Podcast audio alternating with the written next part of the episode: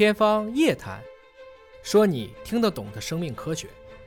天方夜谭，说你听得懂的生命科学。各位好，我是向飞，为您请到的是华大基因的 CEO 尹烨老师。尹老师好。向飞同学好。呃，前一段网红医生张文宏啊，公开的讲说，喝咖啡非常有好处，嗯，不仅仅提神儿，而且对各种健康都是有益的啊。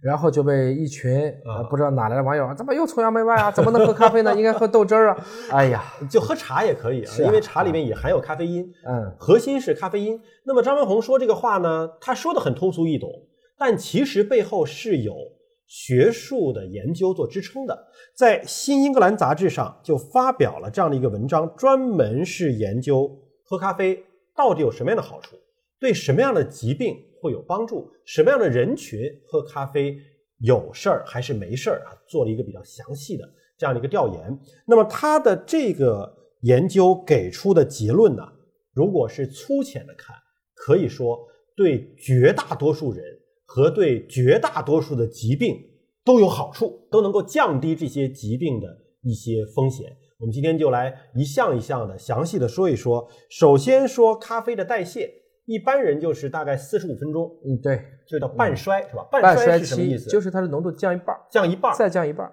啊啊，它就这个不是一个匀速的。嗯比如说一开始喝进去以后，你的血咖啡浓度，比如说一百，嗯那可能四十五分钟之后五十，嗯。再过四十五分钟二十五，是这么样，一半一半一半。嗯所以你想提神儿的话，基本上就是一会儿，只能提一会儿，是吧？过了那个半衰期了，基本上那个浓度下来就其实跟基因有关系嗯啊，也不是所有人都是。他说的是个均值，嗯我们今天讨论是个群体的一个结果啊，群体的大家不要都简单的就拿自己对，这是个群体结果。因为我就属于对咖啡的这个代谢能力比较强的人啊，所以我喝咖啡的提神儿作用基本上没什么作用，那它的作用是什么呢？就是加点糖然后长胖，它还有别的作用啊，还有别的作用除了说能够提神儿之外呢，这里面还提到了什么呢？镇痛。哎，如果是跟止疼药一起来用，也就是说，对用咖啡来送止疼药，对它可以提高这个止疼的效果。它就是能够促使它的药用率，有点像我们用一种丁剂，嗯实际上是用酒来送服。嗯，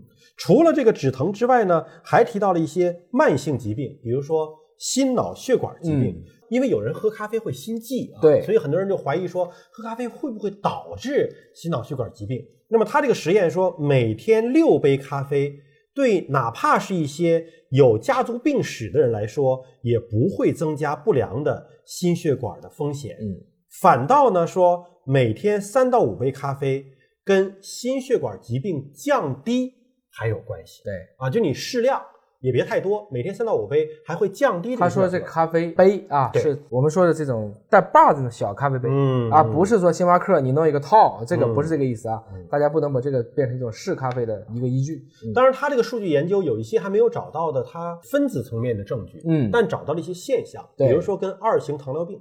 嗯，糖尿病跟咖啡有什么关系？当然，你不要喝那种加糖的咖啡、啊，没错就是喝啊黑咖啡。是糖尿病跟咖啡的关系是含咖啡因的咖啡和不含咖啡因的咖啡，你喝了后呢，都能够降低果糖过量摄入引起的肝脏的胰岛素的抵抗。对，就是说，你果糖多了，但是你同时喝了黑咖啡了，它其实是抵消了这个效果。它可以让你的胰岛素继续工作、嗯啊，就咖啡因可能起到了一个很关键的一个中间的嗯化学地址的一个作用。哎，但他说了，含咖啡因的和不含咖啡因的都有这个效果。对所以说可能不是咖啡因的效果，也许是一个综合的效果，咖啡因只是其中的一环。到底是啥还不知道呢。但反正只要是咖啡就行，啊，只要是咖啡就能够不含咖啡因的咖啡就 decaf，、啊那何必喝咖啡呢？这其实都不理解，对吧？就像我喝一杯没有酒精的鸡尾酒，对，那何必还要喝？因因为现在有低因咖啡嘛，对呀、所以对于二型糖尿病呢，就是不管你低因咖啡还是含咖啡因都有效。是。啊，所以都有效。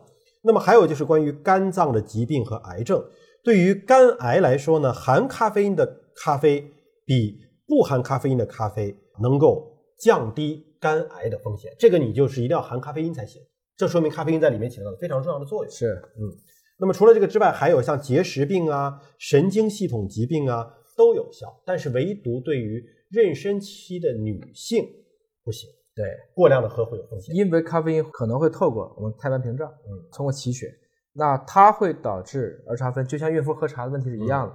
这个东西一旦在子宫内有了，这个胎儿可能会缺氧，嗯，进而就会导致，比如说强烈的宫缩啊，嗯甚至子痫。所以孕妇该省，或者说能忍就忍一忍吧。这个它会增加流产的风险啊，当然它也跟量有关系啊。说每天摄入的咖啡因的量不要超过两百毫克。孕妇，孕妇，哎，这个孕妇不要摄入两百毫克咖啡因是个什么概念？是指咖啡因两百毫克。要算一下啊，要算一下，嗯就是说你那一杯咖啡，这个还是要严格去看一下。对，虽然跟个体是有差异的，但是我觉得，因为现在本来生个孩子就不容易，嗯，有些的这种促因或诱因，尽量不让它发生。嗯像我自己也知道，如果我特别困的时候，如果又很快的喝了咖啡，我就会心悸，哦我就会心悸。所以从某种程度上讲呢，还是要控制自己，嗯，了解自己的身体状况。就确实有些人喝咖啡会心悸就会心悸，然后你会觉得喘不过气啊，怎么心慌啊？其实就是咖啡因的一种突然抑制又导到亢奋的过程中产生一些不必要的一些应激反应。这里对于普通的成年人给出了一个剂量标准，就是四百毫克，嗯当然指的咖啡因是四百毫克啊对。但是这里也提到了，就是说咖啡因过量是可能会导致死亡的对，啊，这是有这个风险的，所以要控制总量很重要。像我一般喝咖啡呢，会喝美式的话，它毕竟加了水，哎，所以呢，它咖啡因的含量没有那么的多。要算一下，还是要算一下。整体来讲呢，虽然今天新格兰说了这么多咖啡的好处，我们也都知道这几篇文章过两天就会发表完全相反的观点，喝咖啡会导致很多问题。所以归根结底呢，我们认为一个全世界这么多人长久越来越 popular 的一种饮品，它应该是有益处的，否则不会这么多人喜欢。但换一个角度来理解呢，我们这种益处也可能并非是生理机能的，也许就是心理上的愉悦。嗯这就像吸烟一样，如果你不限制，大家也觉得吸烟也非常的 popular。但有一点很重要的就是在于，我们明白适合自己的才是最好的，嗯，这不能都信啊，也不能说完全的去按图索骥。如果说完全的避免很多我们认为可能会刺激一下的，比如说喝点酒啊，其实这个生活也变得挺无趣的。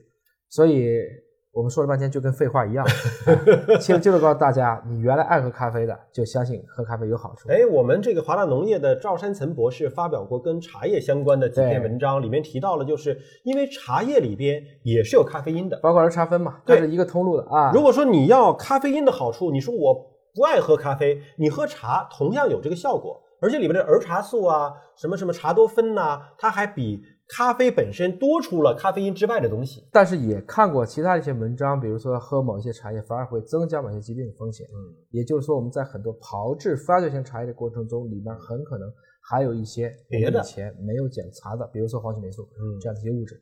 归根结底呢，食物安全、饮品安全，尤其是这种人天天都在用的，可能会是人类长久的讨论的一个话题。所以呢，看完这期节目或者听完这期节目，你就说原来爱喝啥还喝啥，原来爱吃啥还吃啥。没有必要因为喝咖啡有好处，非要去改变你的结构开始喝咖啡，但是也不要因为听说喝咖啡没事了就开始试咖啡，这其实都是不对的。还是顺其自然就好。哎。感谢你关注节目，下期节目时间我们再会。